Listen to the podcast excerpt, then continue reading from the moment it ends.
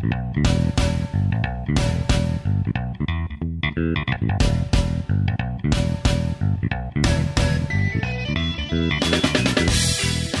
a todos, bienvenidos al terceto, el podcast que no tiene slogan y donde nos ponemos intensos y densos. Me encantó esa palabra que dijo hace ratico. ¿Viste? Por eso me la copié. Mis hijos los extrañé. ¿Cómo están? Aparte de pasando frío porque ustedes no los ven, yo sí los veo y, o sea, más abrigados, imposible. Hola, hola, pido disculpas públicamente porque fui una de las personas que se sintió estafada por el invierno de Chile. Ahora el invierno me está dando con todo por ese culo y me estoy congelando. Pero aquí estamos con ganas de venir a darle la lengua. Hola, Eduardo. Buenas, buenas. Aquí otra vez de regreso de nuestra inconstante grabaciones, pero de verdad siempre pas nos pasa algo a alguno de los tres. Somos lo, tenemos más cuentos que con Dorito. O sea, cada, una, cada vez que queremos grabar, alguno de los tres tiene una historia.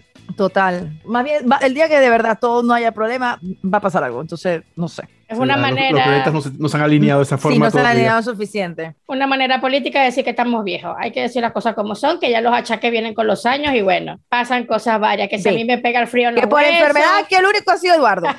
que Eduardo, Eduardo está mal del estómago. Esos son los años, normal. La gente entenderá todo, todo vamos para eso. Señores, si escuchan un uh, en algún momento, discúlpenme, tengo una gastritis que me está matando, pero aún así estoy aquí por ustedes y para ustedes. Eso no bien, eso no bien.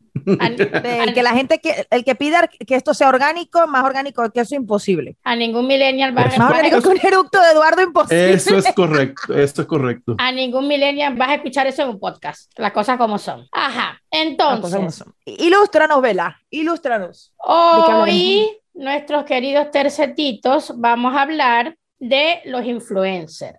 ¿Qué es un influencer? Hoy no estoy en Wikipedia, hoy estoy en 40defiebre.com y dice, un influencer es una vaya esa montada de persona, cachos, porque esa página no creo que la conozca a alguien y no sé qué tan fiable puede ser. a lo mejor le pago un anuncio a Google y fue lo primero que me salió, dejen estar, vamos a escuchar, ajá. Dice, un influencer es una persona que cuenta con cierta credibilidad sobre un tema concreto y por su presencia e influencia en redes sociales puede llegar a convertirse en un prescriptor interesante para una marca. Aquí hay una parte que se los quería leer también que me pareció interesante porque es más o menos un ejemplo de la vida cotidiana para que la gente pueda entender cómo funciona la dinámica con los influencers. Dice, es tan sencillo como preguntarse, ¿qué comprarías antes? ¿Un champú que has visto anunciado en la parada del bus o un champú que te ha recomendado tu peluquero de toda la vida? La credibilidad de la segunda opción es mucho mayor que la primera. Sabes que tu peluquero entiende de cuidado capilar, que ha probado el producto, que le ha gustado y confías en él lo suficiente como para saber que no te recomendaría algo que fuera nocivo para ti. Esto es una de las claves para conectar con una audiencia, tener legitimidad para hablar de un producto o servicio. Y más o menos de eso va eh, el tener influencia en las redes sociales. Entonces, niños, para ustedes, ¿existen o no existen? ¿Es un mito, es una leyenda los influencers? ¿Ves? Ya te voy a decir algo. Si nos basamos en esa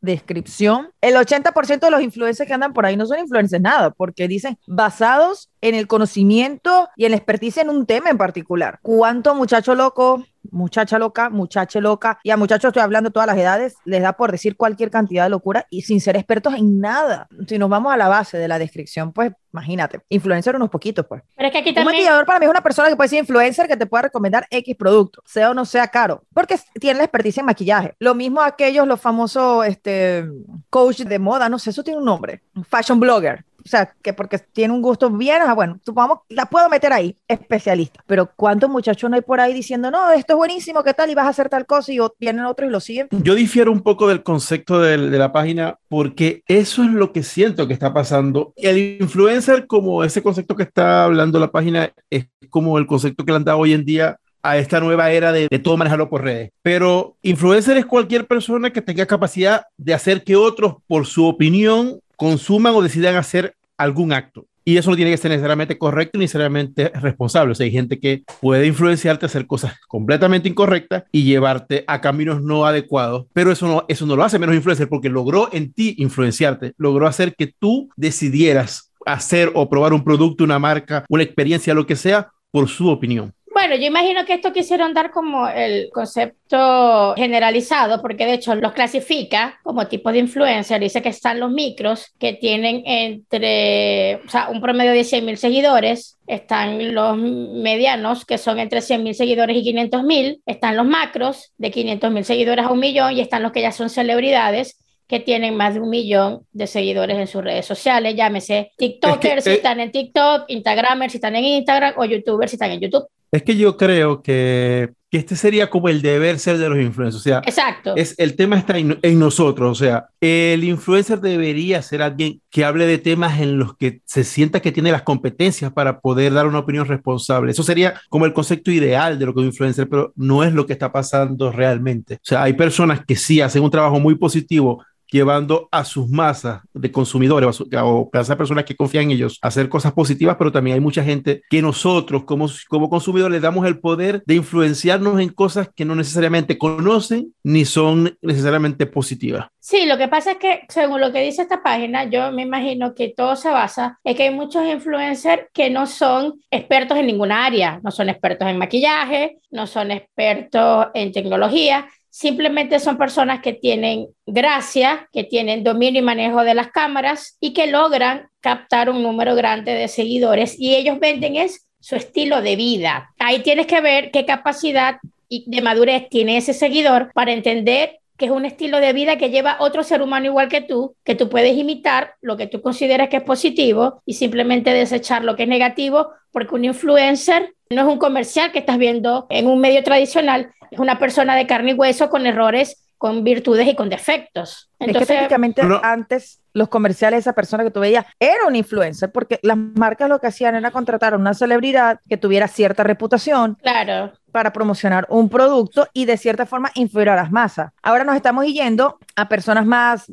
digámoslas, accesibles, o sea, sin tener ese hype de Hollywood Star. Más cercana. Exacto, más cercana, va a poner muchas comillas en ese caso. Este, más del día a día, más de tú a tú, que obviamente por tener todas esas características que, tú nombraste previamente, pues tienen influencia en las personas en ocasiones, por ejemplo, se ha dado mucho con el COVID. Hay gente que tiene X cantidad de seguidores que, en mi opinión, muy respetuoso el que lo respeto, no comparto el que esté en contra de la vacuna, pero dar una, información mala, basándose en, en, en nada de por qué no vacunarse. O peor aún, estuve, yo soy muy freaky del skincare, de protección de la piel. Y hay un tipo que sale diciéndole porque eso es mentira, los protectores solares, que eso hay que salir a solearse. O sea, señor, tú estás exponiendo a cualquier cantidad que te esté viendo y que te esté creyendo a, a, un posible cáncer de piel o una propagación de, de, quemaduras de hasta tercer grado, dependiendo de la zona de vida. O sea, estoy dando estos pequeños ejemplos como para entender la responsabilidad que tienen las personas de decir sin ningún filtro y sin criterio o medición lo que quieren y que otras personas tengan o no tengan la capacidad de discernir, lo escuchan y lo siguen. Pero hablando de consecuencias, como dijo Vicky, para, para entrar en el tema más, más, más candela, yo pienso que ya los influencers llegaron y llegaron para quedarse, porque lo, lo el futuro son las redes sociales. Ajá, pero ya va, pero ya va. ¿Qué es para usted entonces un influencer válido? ¿Quién es? ¿Quiénes son para ustedes los influencers? Que se dedican como tal a vivir a través de las redes sociales. si lo vemos en el concepto de redes sociales, es eso, es cualquier persona que, que mueva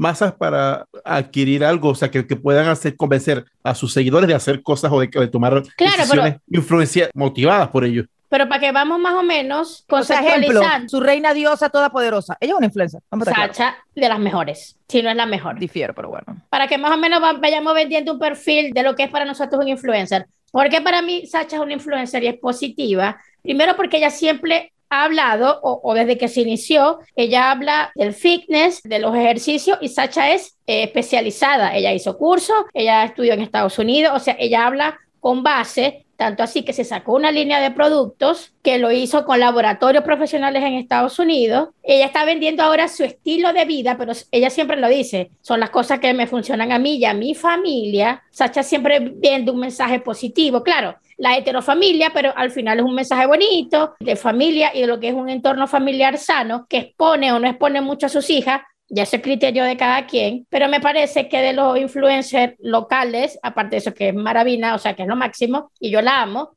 Sacha para mí es un buen ejemplo, no sé para ustedes. Yo sé que voy a opinar exactamente contigo. Sacha es muy buena, es verdad, ella tiene conocimiento y sabe de lo que está hablando. Ahí estamos claros. Pero porque conozco gente. No lo digo porque lo sienta, conozco gente. El estilo de vida que marca Sacha, y ojo, no estoy hablando del estilo de vida fitness, el estilo de vida que ella muestra más allá, que la gente lo quiere emular aún sin tener la capacidad económica que ella tiene. Porque Sacha anteriormente, cosa que ya no hace actual, ella se envasa mucho en gente, esto es lo que yo consumo y todo es costoso. Y conozco gente que se ha tenido que meter en deudas para llegar al estilo de vida que tiene Sacha. Yo me acuerdo que yo, yo me reía mucho, me burlaba mucho de ella porque yo decía, vamos a hacer hoy una receta con sal del Himalaya, con, con carne de, de, dodo. Entonces, eran no es cuestión de decir positiva, lo era, lo es. En cierto aspecto, porque promueve un estilo de vida saludable. Pero más allá de eso, de la mejor, yo lo tomaría con pinzas no es que es mejor, sino que pienso que ella es, si hablamos de que, de que tienes poder, ella su poder lo usa para cosas que ella de verdad conoce, ha estudiado. Ponte que a lo mejor no le funcione a todo el mundo ni sea para, para todo tipo de target, pero no habla de, no busca hacer polémica o generar comentarios de cosas donde ella realmente no tiene experiencia. Y eso me parece muy responsable de su parte. Ya simplemente ese es su estilo de vida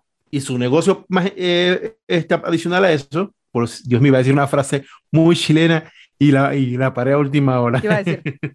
Porque el chileno tiene una costumbre, una frase que a mí me encanta, aunque es súper incorrecta, de decir más encima. Y, y, y, el más encima lo, me lo tragué. Porque más encima vive de eso.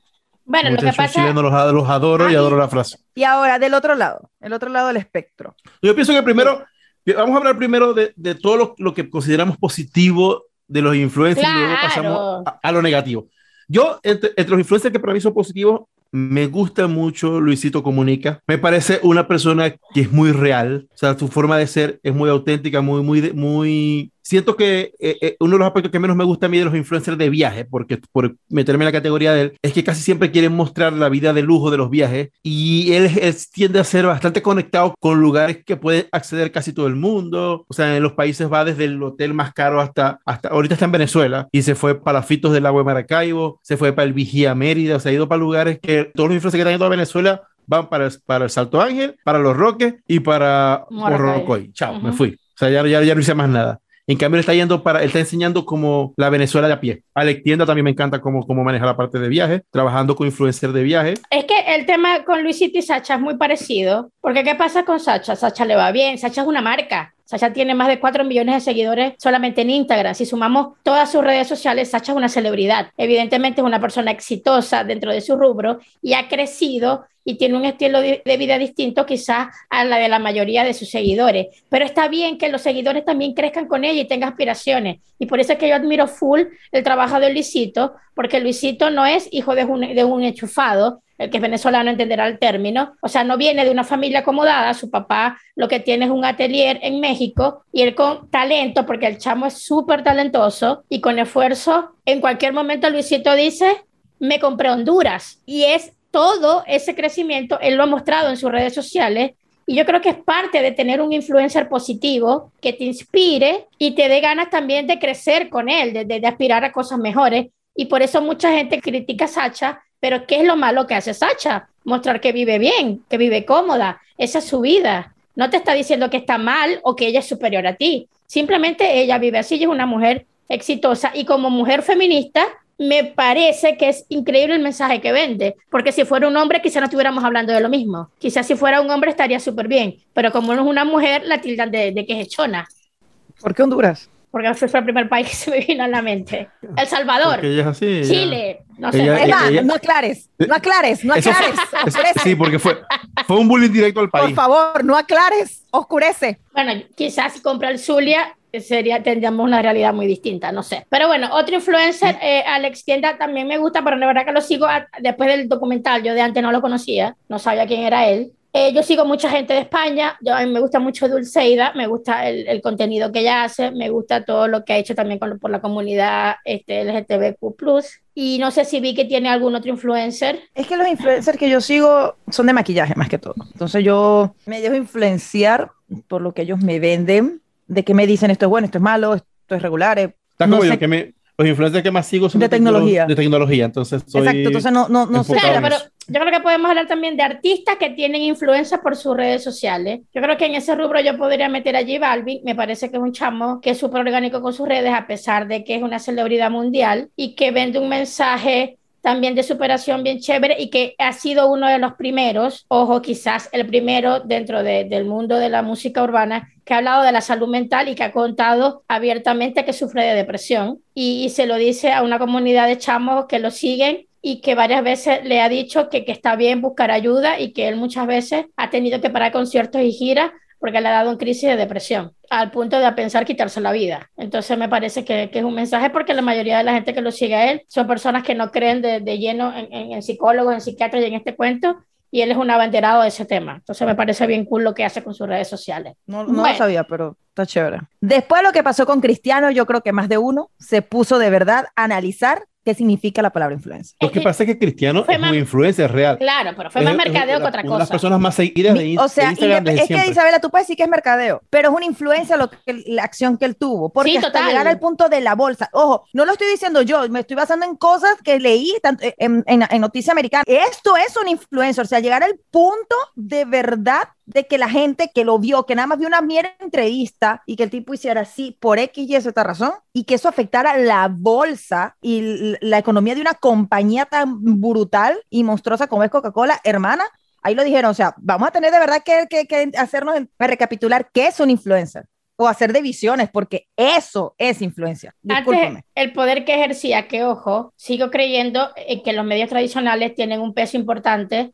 dentro del manejo del poder comunicacional, pero ahorita el poder lo tienen las redes sociales y la marca Cristiano, porque él es una marca, porque estamos claros de que él no está en su casa como nosotros, sentados en el sanitario, metido en su Instagram, él tiene un community manager y todo un equipo que le dirige sus redes sociales. Él es una marca y es una de las marcas más poderosas a nivel mundial. Pero, por ejemplo, un caso que me parece brutal, no sé si ustedes lo conocen, Ibai, el niño este de España, que él es más del mundo Twitch, pero también tiene un canal este, en YouTube. Hablando de futbolistas, cuando Messi se fue ahorita al PSG, fue toda una revolución en España porque el único, el único que tuvo la acreditación por parte del PSG para estar en la presentación de Messi en el Parque de los Príncipes en Francia fue Ibai, que es un youtuber uh -huh de streaming, eh, eh, no sé.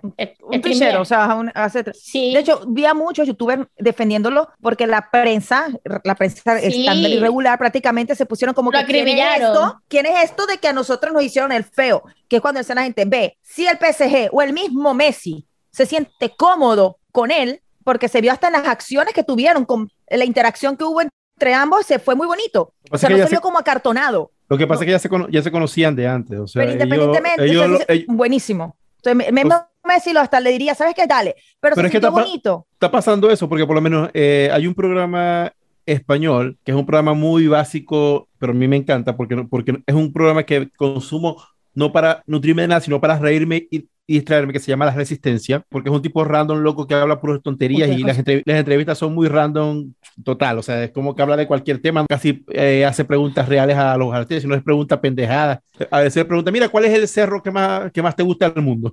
Este, vainas que no tienen, que no tienen nada que ver. Y Piqué es, él es su entrevistador, o sea, Piqué nada más va a su, a su programa. Piqué va a su programa y lo entrevista a él y dice que no le gusta hacer la entrevista, le gusta nada más estar con él porque es algo que donde fluye y queman a Piqué, le, hace, le hacen bullying por el tema de, de que él está a favor de la separación de Cataluña, entonces, pero no se siente bien el ambiente, entonces esos influencers a veces están logrando conectar con gente porque bueno, los periodistas caen en lo, en lo tradicional. De las preguntas estúpidas, entonces eso es lo que estaban diciendo muchos youtubers que están, youtubers que estaban defendiendo el chamito, que decían, o sea, analícense por qué prefiere él estar con él que con ustedes, porque ya la era de la pregunta la, la, pregunta de la misma que te la han hecho millones de veces, ya es aburrida. O sea, el chamito es un fan, el chamito es coño, se sentía bien. El, no solo aparte del respeto, porque se ve un respeto mutuo, bello, espectacular, pero a Messi se veía cómodo, cuando todos sabemos que Messi no es muy precisamente de, de periodista, o sea, siempre está así. Bueno, yo tengo o sea, sentimientos encontrados porque yo defiendo el periodismo, creo que es importante y algo que no me gustó en el tema de Ibai, no por Ibai, porque de hecho este, celebré un montón que se le diera la oportunidad a este chamo porque creo que hace un trabajo muy orgánico y muy de pinga en sus redes.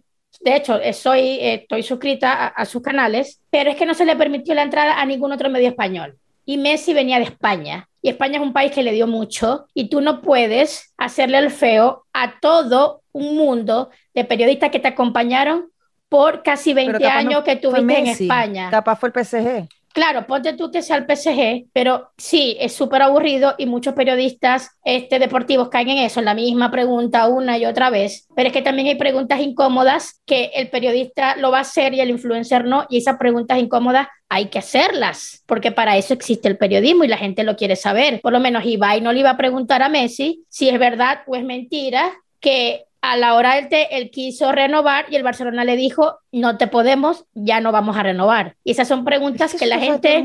Pero por eso, pero es una cosa de que una cosa es que la gente lo comente y que tú sepas que sea falso o verdadero da lo mismo, pero es muy distinto que Messi lo diga, ¿me entiendes? Y esas son preguntas que hace un periodista porque para eso se forma un periodista, para hacer esas preguntas incómodas. Entonces lo que no me gustó, y ojo, estuve y me encantó Ibai, me encantó la entrevista que le hizo a Messi, los ratitos que estuvo con él, vi completo el, el video que montó de toda la experiencia en el Parque de los Príncipes, pero no me pareció justo que no dejaran entrar a ningún otro medio de comunicación de España, porque me pareció que es ser desagradecido con un país que le dio mucho a Messi. Es mi opinión. Pero es que volvemos a... Pero es que, estás asumiendo que... fue Messi. No, no, o sea, obvio. Yo no creo que haya sido Messi. No es solo fútbol, o sea, si te das cuenta, y por eso ahorita muchos artistas se están yendo a, las redes, porque es que todo el mundo, todas las empresas, no importa el rubro, no importa en lo que se dedique, está prefiriendo trabajar con influencers que con artistas reconocidos, que con médicos reconocidos, que con actores reconocidos. Mucha gente está buscando el influencer porque siente que es la forma más rápida de llegar a la gente. Entonces eso está pasando en todos lados. Que sea bueno, que sea malo, no es el punto, es que lo está se está haciendo así. Totalmente de acuerdo contigo. Pero cuando tú tienes una persona que sabe que las redes son el boom ahora, pero está haciendo o, es, o arma a nivel de redes un, vamos a llamarlo programa o uno, vamos a llamarlo un estilo basándose en lo viejo. Sí, es que hay periodistas que están... Te voy a explicar por qué. Aquí más de uno me va a matar. Yo lo sé. Pero, por ejemplo, hablando de Nando, Nando tiene un programa que se llama Nando, en YouTube, Nando la gente en YouTube. y él invita gente. Vale, Rodas. Sí, lo he visto alguna invitados muy buenos, invitados no tan buenos. Para empezar, a mí, a mí, a mí, a mí. Esto es muy personal de Ana Victoria. A mí me desagrada cuando Nando empieza un, programa a decirle, pero decime la verdad, papi, vos eras millonario. Porque vos te ganaste mucho real. A mí esa vaina me desagrada. Pero eso soy yo. El querer armar un talk show, pero al estilo de la vieja escuela en YouTube, a mí se me hace denso, se me hace pesado. Dígame cuando está entrevistando a alguien, ese alguien está, está comentando algo viejo, o sea, algo que le trae recuerdos, algo bonito, y le pone una musiquita tipo de sábado sensacional cuando te estaban hablando de que sí, te vamos a presentar a tu papá y le ponen esa musiquita así pendeja, no sé si recuerda. No, y ojo, yo no te tengo, yo no soy centennial, yo soy bien millennial. Y Vertación, yo digo, no hagas eso. Por ejemplo, vi en estos días una entrevista bien por ella, porque creo que fue el único medio, o sea, el único medio como venezolano que pudo hacerlo y porque, la, porque son así, amigos. Viviana entrevistó a Edgar por la película, que no sé si saben que Edgar sale, es el villano de John Cruz. una joya, la mí. Muy vieja escuela. Sin contarle que lo interrumpió más de 500 millones de veces, Viviana, please. Pero muy vieja escuela. Pero en YouTube. Entonces son cosas que yo digo, si te vas a ir a un medio actual, porque es lo que está excelente, te lo, te lo compro, te felicito, chale bola. Pero actualízate porque hay cosas que de verdad ya caen en lo repetitivo. Nosotros, la televisión venezolana, toda la vida fue muy acartonada. Y ustedes lo saben, ya que ven mucha programación española. Ahí difiero en el aspecto de que estoy completamente de acuerdo contigo en que el programa es anticuado y el mismo formato, pero ellos tienen su público target y tu público target quiere ese contenido así. Ellos simplemente que ya no hay canales de televisión donde hacerlo y están haciendo el contenido que toda la vida han hecho en el nuevo lugar que tienen para hacerlo. Sí, pero tú, ese, ese público target, en un, en un, en, un estilo cartonado, me voy a con lo de Viviana, es la gente de antes, y vamos a estar claros, ella necesita llegar a la gente más nueva. Pero y en el caso de Nando, obviamente, el, 98% de la gente que ve Nando, que le gusta Nando porque tolera a Nando, porque debe de pasar lo mismo, por lo menos a mí Marco Música no me gusta porque es extremadamente caraqueño, hello. Lo mismo pasa con Nando, el resto del país oh, es demasiado maracucho.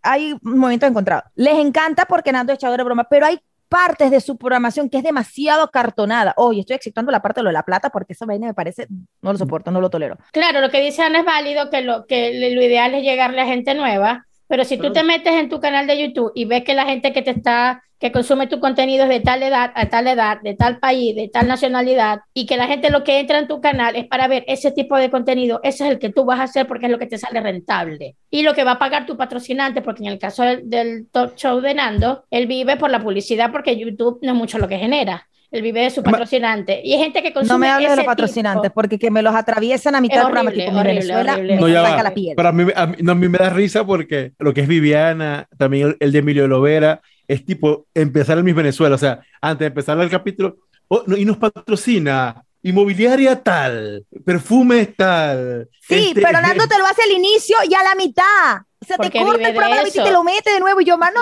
de- Nando, ya, mi Venezuela. Vive de eso, supieras que mis el de Emilio me parece chévere. A mí me gusta el de Emilio, Porque- con todo y todo. A mí me gusta su anécdota, pero es que Emilio es el típico tío que no deja hablar. Mira, ¿qué pensaste, qué pensaste tú de, de, de lo que pasó en tal día? Ah, bueno, yo pensé, ay, sí, porque ese día nosotros dos estábamos, entonces nunca deja hablar el Nunca entrevistado. deja hablar. Bueno, lo habla- mismo le pasó a Viviana con Edgar. No lo dejaba hablar. Pero es lo que yo te digo de YouTube. YouTube no es una plataforma únicamente de Centennial. Mi mamá se sentaba a ver en YouTube a Maite. Es un contenido que ella ya no podía disfrutar y gracias a YouTube lo tenía al alcance de, cualquier momento de su día. Y es válido. Es válido que tu mamá no le guste ver el mismo contenido que tú y que YouTube le dé la ventana para ver el contenido que disfruta y que le gusta y que ya por televisión abierta no lo puede ver. Entonces, ¿por qué tenemos que satanizar a una Viviana, a una Maite Delgado? Que están abriendo nuevas plataformas para comunicarse con su público de toda la vida, que también no tiene derecho a contenido, también tiene Solo derecho a estoy contenido. diciendo de que pudiese ser un poco menos acartonado. Yo te aseguro que tú le preguntas a un niño de 20 años, 15 años, si le interesa ver un- a Viviana y ni que se salga con, con orejas de esto y lo nada, la va a escuchar. Entonces, ese es su público y ella va a hacer el trabajo que le ha gustado siempre a su público. Pero por lo menos Maite, ella varias veces ha entrevistado a varios TikTokers, ella tiene más contacto con las nuevas generaciones, pero sigue siendo fiel a su contenido porque es ella. Claro. Y si cambia, la gente va a decir, uy, qué feo, que mira cómo se ha puesto para poder vender, ya no es la misma, ya no es Maite. No puede cambiar su esencia y es lo que saben hacer. Entonces, por, a mí me parece que está bien y de hecho hay algunos, el de Edgar lo vi, la entrevista con Viviana, me pareció súper cómico que Edgar le cuesta un montón hablar ahora en su idioma natal, porque como vive en Estados Unidos y lo entiendo, trabaja y, y piensa casi... Pero eh, full inglés, o sea, a, Sí, no, no, a- o sea, a- se, ahí va, queda- se sí, se quedaba mal pegado, pero- y, yo, y yo lo miraba y, era- y es que el pobre estaba tratando de armar la oración en su cabeza, en español. Pobrecito. Y yo, mierda, que se ve Es que, que tiene mucho tiempo. Es que tiene mucho tiempo que, no, que tampoco no, no, no está cerca de latino, que si su mamá, su papá, cosas así, pero él trabaja de lleno en Nueva que lo, York lo y más cerca que estuvo cerca de latino así, full, full, fue cuando hizo la de American Horror Story y el asesinato de Gianni Versace. ¿Y qué hablamos? Sí. Penélope y Ricky, y él hablaban en inglés todo el tiempo, o sea, ¿para dónde vamos? Sí, me pareció, tenía tiempo que no lo veía en una entrevista como tan, tan reciente. Me Bello, pareció muy cómico eso, de que le costaba mucho este, armar una oración en español. Bueno, yo creo que ahora sí entramos en el salseo, lo que le gusta a la gente, la criticadera, la responsabilidad de los influencers, mis hijos. Hablemos de, la, de lo negativo, de quienes creen ustedes que es una mala influencia. Entremos en materia. Comencemos. Yo pienso el mundo entero debería empezar a, que muchos países lo han hecho, otros no, a empezar a legislar con respecto a las responsabilidades de las personas que, que comunican en redes sociales. Porque una cosa es la libertad de expresión, pero la libertad de expresión no te da el derecho a decir cosas que puedan ser dañinos contra, la, contra otras personas, contra la vida, contra cosas que sean ilegales. Y siento que eso es un punto importante para mí. Va más que la gente que dice estupideces, más que la gente que toma, que toma comentarios, no sé, recomendar algo sin, sin mucho fundamento. Me preocupan las cosas que puedan afectar la salud, el bienestar, la reputación y la vida humana. Porque, por ejemplo, yo tengo un caso que, que me, que me choqueó mucho. Siento que la plataforma que más se está prestando para volver exponencialmente influencer, entre comillas, porque son malos influencers, a personas sin ningún tipo de criterio, son el TikTok. Sí, el el TikTok, TikTok. siento que es la plataforma que más ha llevado a gente Sí. de, de un día para otro a ser hiper famoso sin nada, pues porque por lo menos está él, en, el, en ese caso él no hace nada malo, pero li- uno de los TikTokers más famosos del mundo, que es el negrito que solamente pone cara graciosa y ya por Ah, el más italiano. Exacto, ya por ser el más famoso del mundo y ya compañías están yendo a, a estar con él solamente para que él haga el movimiento junto a su marca. De- entonces, el italiano. exacto, entonces él no está haciendo nada malo, pero sí se está dando mucho poder a gente que realmente no lo sabe usar. Por lo menos está el caso de un español que se llama Nain, que el chico en estos días lo entrevistaron y es uno de los influencers más grandes de, España, gracias a TikTok. Y el chico hizo un comentario donde él, donde él dijo que él tendría a tener sexo sin condón y les decía a las mujeres con las que él estaba que era estéril para poder acabar dentro de ella, sin importarle, porque ya que lo había hecho muchas veces y hasta ahora no había quedado embarazada nada, él suponía que a lo mejor era estéril. me parecía que hacer un comentario tan fuerte cuando su público es un público muy joven, casi siempre adolescentes o adultos jóvenes, creo que esas palabras deben tener consecuencias legales y, las tuvo. ir hasta las últimas consecuencias. Pero no sé qué tanto, porque, sigue estando. El... No, es que le, abrieron un expediente y, y le están haciendo una investigación. Pero bueno,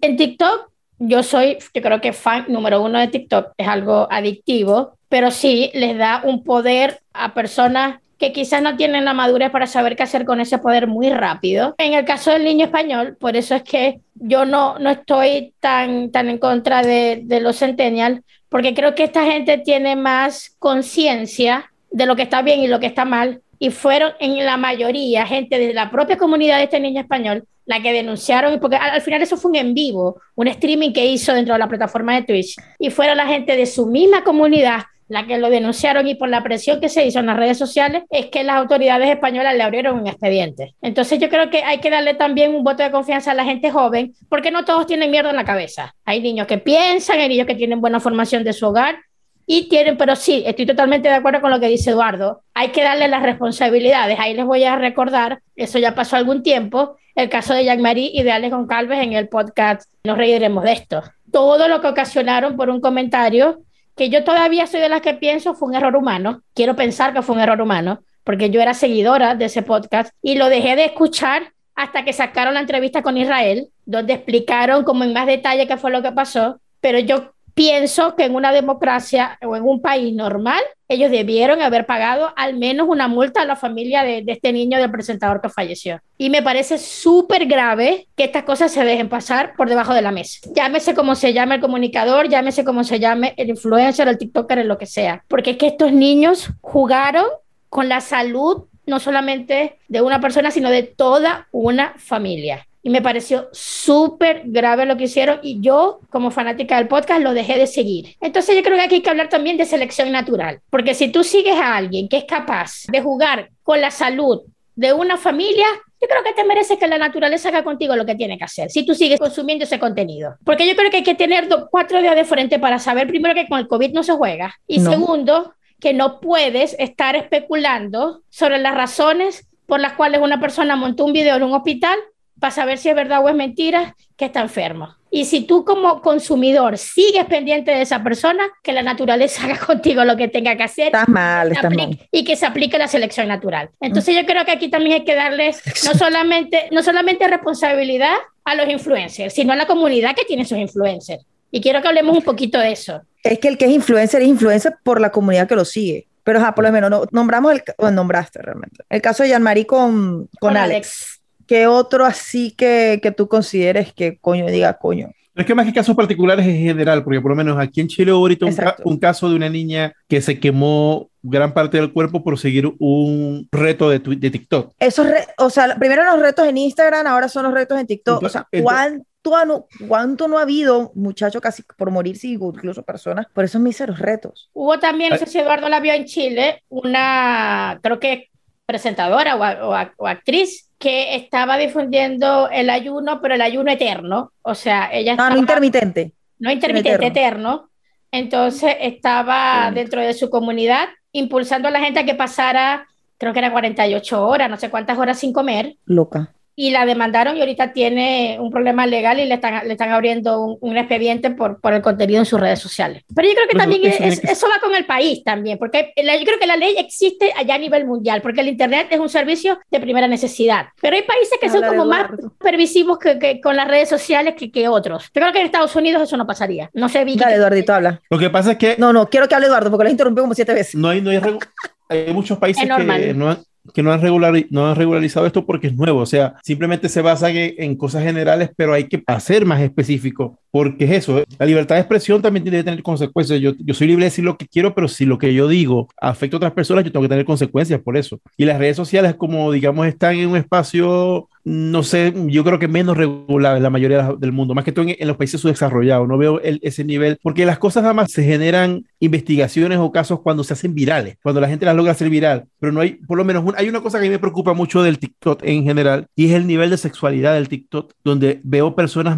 menores de edad haciendo contenido sexual. Cuando digo sexual, es ese tipo de contenido de por lo menos lo que está muy, muy de moda, ah, porque es, ese Nine que me cae, que, o sea, que no lo sigo para nada, porque me parece que no tiene nada que dar, él se hizo famoso simplemente porque usaba no sé cómo le dicen en otros países, monos o buzos, que son pantalones grises de esos pegaditos de telita suave, y se le marcaba el pene. O sea, como se le marcaba el pene y, un legging, pues. y, se, y se le veía el paquete, eso lo hizo famoso. Y entonces lo hace todo el mundo ahora porque esa es una forma de, de la gente morbosa, de, los, de ese gran público que hay para la pornografía infantil, que son una gente depravada, se puedan tener ese contenido de una forma legal, porque en TikTok no lo está controlando. Y lo estoy viendo cada vez más viral que se dice, no, yo tengo 17 años y andan semidesnudos en TikTok. Entonces yo, coño, o sea, aquí está pasando algo grave que se tiene que controlar. Y eso simplemente se vuelve famoso, se vuelve de miles de seguidores solamente porque se están sexualizando a una edad en la que no se deben sexualizar. Sí, es que yo creo que e, es parte del mismo marketing, de la misma estrategia, porque a TikTok lo que le interesa es que la gente pase más tiempo dentro de su plataforma y lo está haciendo, y, o mejor dicho, se está haciendo la vista gorda porque hasta ahora no le ha caído un peo encima, pero fíjate que ya el OnlyFans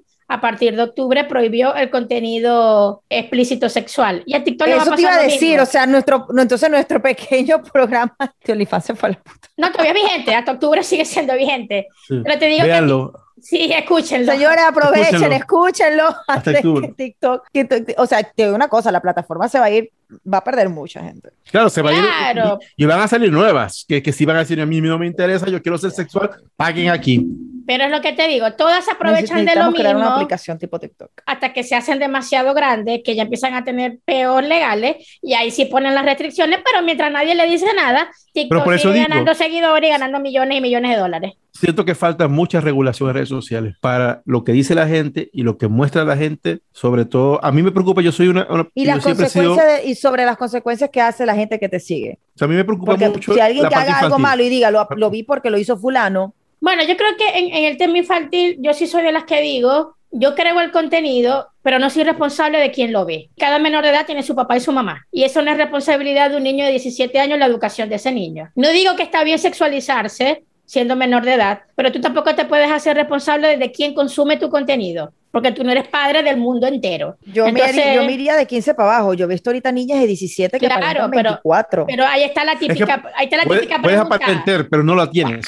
Claro, pero Exacto. Ahí, pero ahí está la típica pregunta, ¿dónde está el papá de esa niña? ¿Dónde está la mamá de esa niña? Porque ella tiene acceso a redes sociales y nadie la controla. Pero ¿dónde está el control de las redes? De no claro, claro. Porque en Estados Unidos una persona tiene su computadora pornografía infantil y le va, y le va sí, la policía y lo mete preso. Obvio, obvio, obvio. Entonces, entonces tiene que haber filtraciones para que los niños no puedan, porque lo están haciendo porque si ven a un a una que a lo mejor si es mayor de edad diciéndole que por mostrar el paquete, se te no está el paquete dentro de la ropa, porque no estás desnudo, pero lo estás insinuando, vas a ganar seguidores. Un niño de 16 años que su ilusión es ser TikToker y ganar seguidores, lo va a repetir y no hay un control para evitar que ese contenido se esté publicando y cada día es más grande. Y para mí eso es un problema real y que los países tienen que preocuparse por ello. Claro, pero es un tema de que ponte tú que no sea TikTok, pero un niño de 15 años que tenga una computadora, que tenga un celular, también puede entrar a una plataforma como OnlyFans, otra plataforma de contenido para adultos, también puede abrir páginas pornográficas y si no tienes un control en casa, quizás no va a ser en TikTok, pero lo va a ver o lo va a hacer en otra parte. Por eso yo digo que no toda la responsabilidad, no se la estoy quitando a TikTok, pero no toda la responsabilidad de TikTok. Porque TikTok creo que lo estamos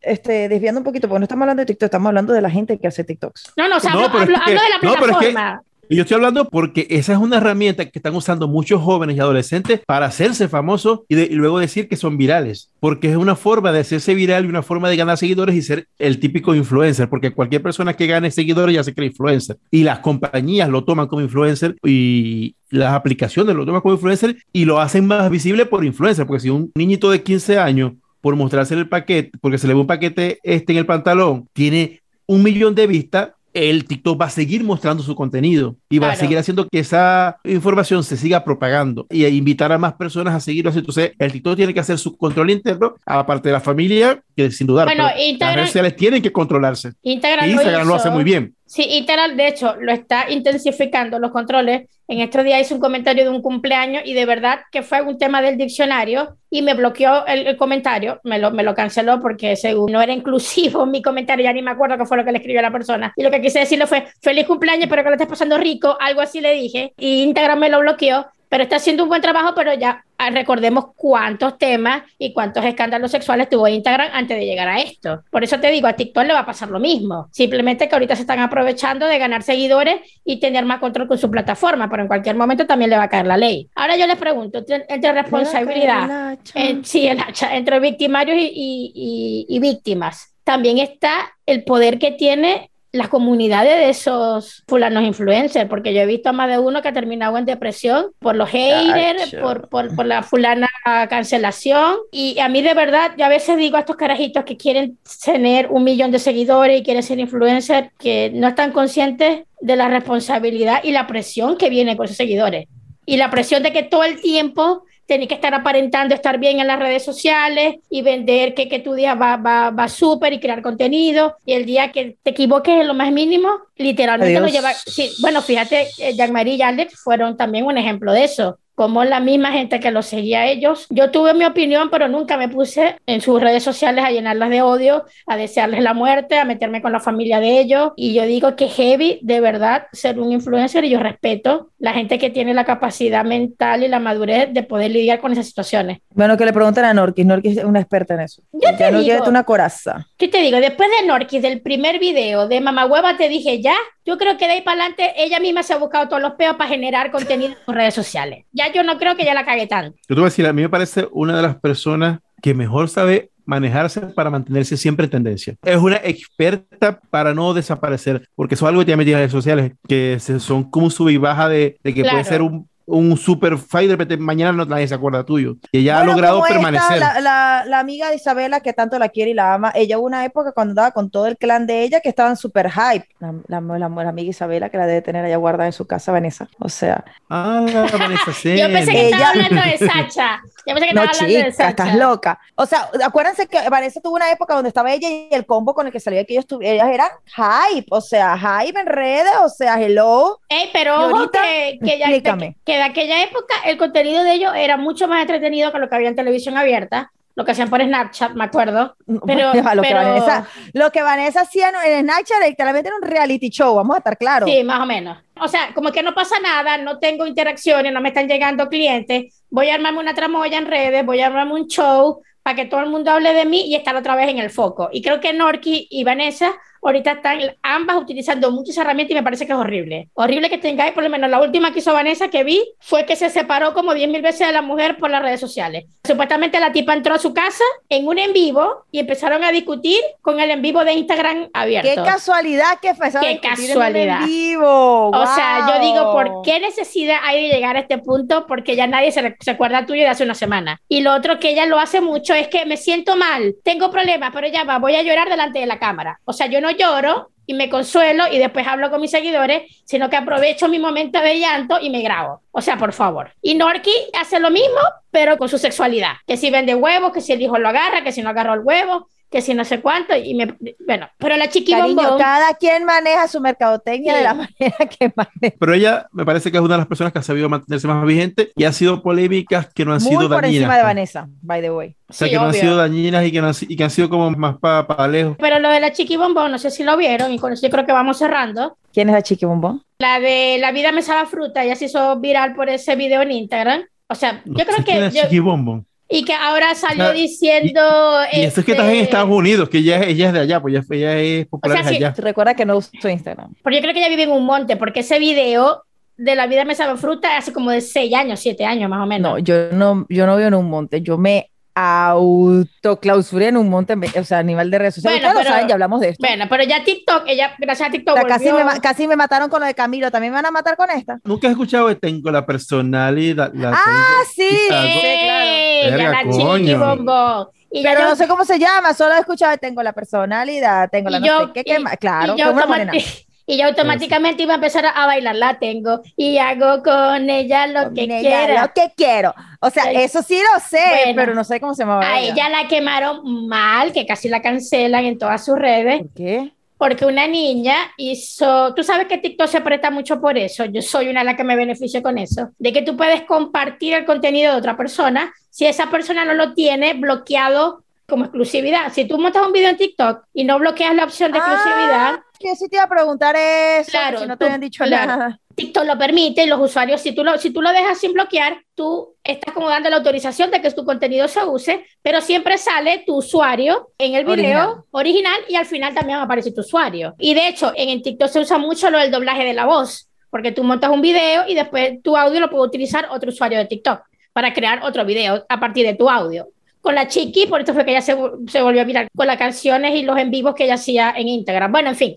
El punto es que una niña. O sea, esa no es la agarró- voz de ella, él tengo la personalidad y hago conmigo. y, pero después, la gente la podía usar. claro, después salieron Ah, otros sí, sí. TikTokers grabándose en, en situaciones cómicas usando el audio, el audio original de ella. Y una niña le regaló una franela, una polera, una cosita, con su frase, tengo la personalidad y hago con ella lo que quiera, y lo quiso hacer como a manera de, de brindarle un tributo a ella en redes sociales. Pues la señora le ha respondido en los comentarios de ese video diciéndole que ella no sabía lo que había hecho, que la iba a demandar por estar utilizando su frase sin su autorización. Y, de- y la patentó. Después de ese peo. Pero eso le cayó Ay, verga, se le subieron los humos a la señorita. eso, o sea, la gente, yo, yo entraba, yo dije ya, yo me voy a salir un poquitico de TikTok. porque era una niña, ¿no? No, no, no, no, era una, o sea, te hablo. Una una una emprendedora. sí, una muchacha, una muchacha. Pero, o sea, fue tanto el odio que yo decía, ya va, yo me voy a salir de TikTok un momentico, porque literal, el 98% en esos días le estaba puro echando mierda a la chiqui. Todas las cuentas de TikTok hablaban lo mismo. Y yo dije, me voy a salir de TikTok para irme a Instagram, pero es que en Instagram también la fueron a buscar.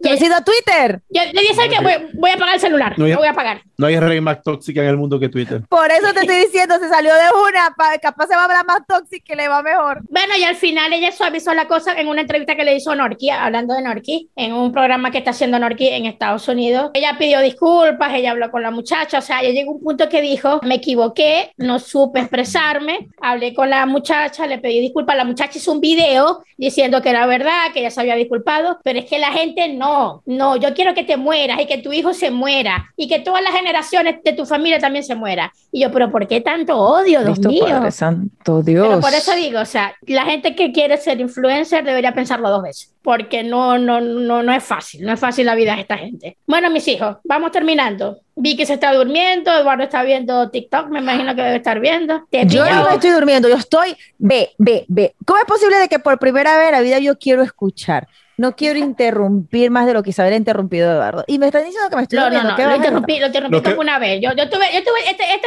episodio estuve muy serena. En este episodio estuve muy Te serena. interrumpió muy una vez. Yo no, yo Interrumpí una vez. creo que fui densa, más no intensa. Hoy no tuve de las dos, siempre tengo las dos. Hoy fui más densa que intensa. Ah, sí, señores, porque by the way, la señora nos estaba recalcando, Eduardo, a mí que ella no es intensa. No.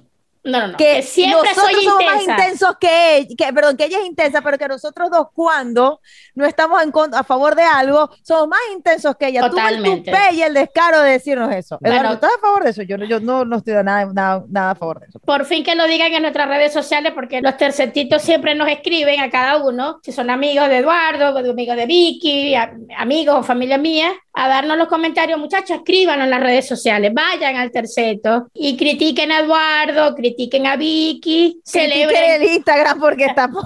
pero vayan y los vamos. No, de- denle amor al Instagram, denle amor tú, al ya puesto- Instagram. Bueno, yo no he visto nada. Yo, ustedes saben, No, yo no. no. quiero tocar ese tema, es un tema muy denso y muy, muy profundo Bueno. para mí. No queremos volver a llegar al punto de Camilo, digo el Instagram. Igual, si les gustó este episodio, compártanlo, coméntenlo con amigos, recomiéndenlo que hay allí. Hay una foto ya que. Y por eso se lo dije a Eso Fátima. lo puedo tomar porque No, no, no, no, no. sale Porque tengo frío, tengo frío. Siempre No, sale sin no, no. cuerpo. Pero dale gracias a Dios, porque Fátima me dijo que me pusiera una bata de baño para grabar. Y yo le dije no, no, porque ahí se toman fotos sin mi autorización. Y después son subidas en redes sociales. Mira, Eduardo, te van a decir, como dijo la chiqui, tú no sabes lo que has hecho, Te voy a demandar con mis yo te abogados. voy a demandar. Voy a mandar a, a- a los abogados. Hello. Bueno, mis hijos, Bueno, mis amores.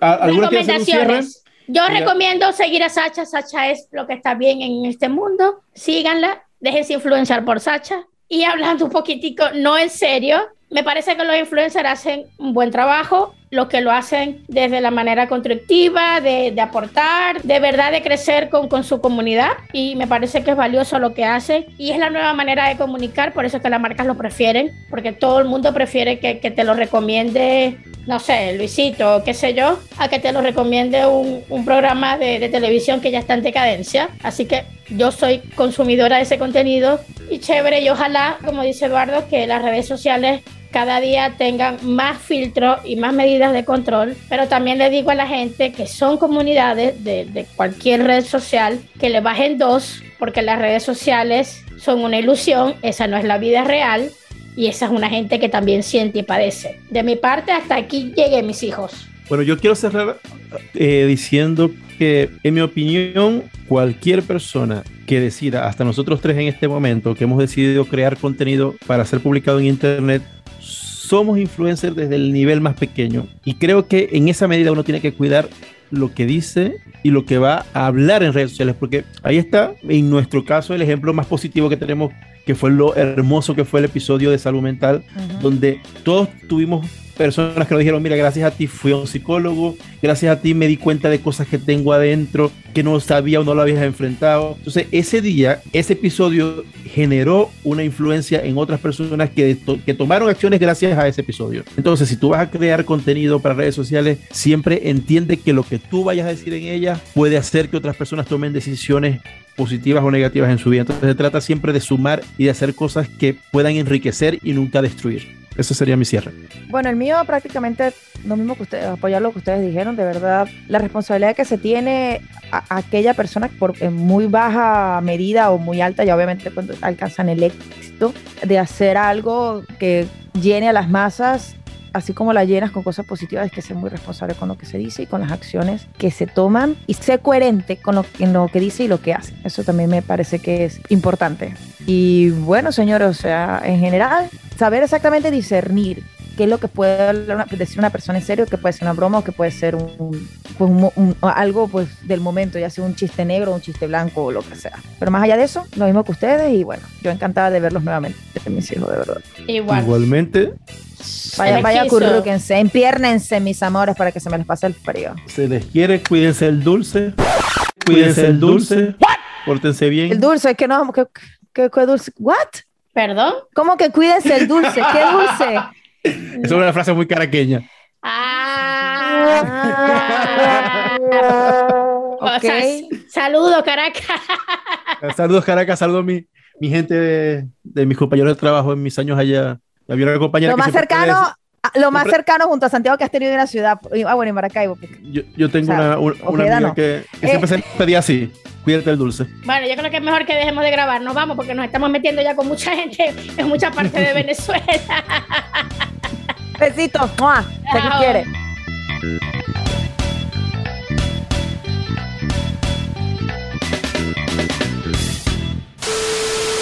Recuerda seguirnos y escucharnos por Spotify, Apple Podcast, Google Podcast y en todas las plataformas de streaming de tu preferencia. Recuerda también seguirnos en nuestro Instagram, arroba el terceto podcast.